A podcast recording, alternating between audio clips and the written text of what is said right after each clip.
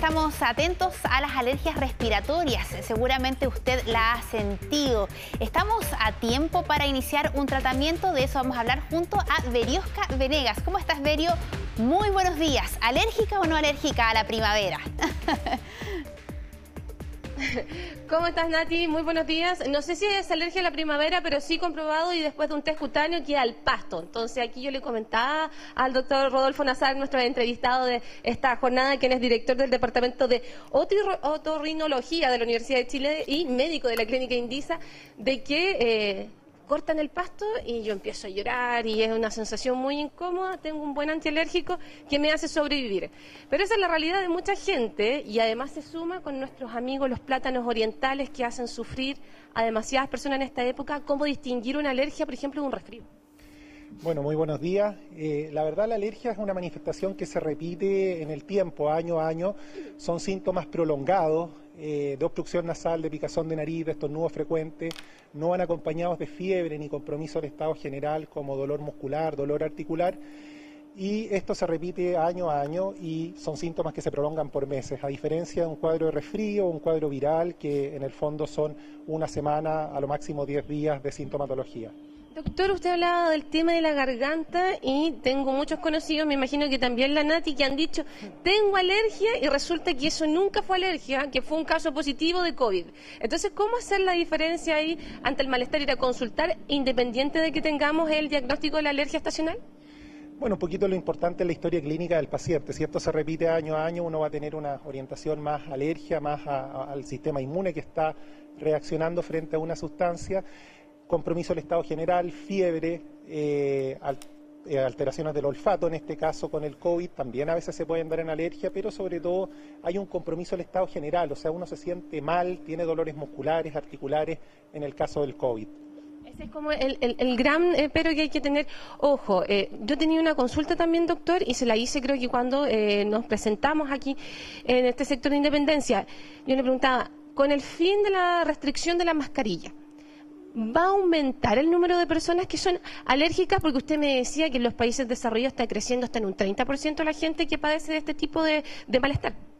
Así es, la verdad la mascarilla nos ayudó mucho, fue un efecto colateral que tuvimos con el uso de las mascarillas, de que disminuyeron mucho las, tanto las infecciones respiratorias altas, la sinusitis, como las manifestaciones de rinitis alérgica. Entonces, sin duda de que con el fin del uso de la, de la mascarilla, uno esperaría que aumentaran los casos de alergia porque nos vamos a ver más expuestos a estas sustancias que son los aeroalergenos que viajan por el aire y que eventualmente entran por nuestra vía aérea respiratoria superior y que en el caso de la mascarilla eso actúa como una barrera mecánica. Doctor, ¿cómo está? Muy buenos días. Disculpe la autorreferencia, pero creo que voy a representar a varios con esta pregunta. Los que somos alérgicos estacionales solemos empezar a tomar nuestros antialérgicos, principalmente en agosto y ojalá todos los días para que haga efecto, sobre todo en esta época. Pero hay en un momento que uno ni los antialérgicos le hacen cosquillas, vienen unos ataques de estornudos, de, dolor, de picazón de ojos. ¿Qué se puede hacer en esos casos? ¿O está mal em, diagnosticado el medicamento en este caso? No, mira, muy buenos días. Eh, lo importante en el fondo es tratar de hacer una consulta con el especialista, otorrino laringólogo, especialista en alergia, porque en el fondo los, los los fármacos se van a tener que indicar según la sintomatología predominante. Si, tal como usted comentaba, lo que predomina son la picazón de nariz, los estornudos frecuentes, picazón de ojo, vamos a tener que usar un antihistamínico. Hay antihistamínicos de diferente familia, por así decirlo, diferente generación, algunos con mayor potencia, otros con menor potencia antialérgica.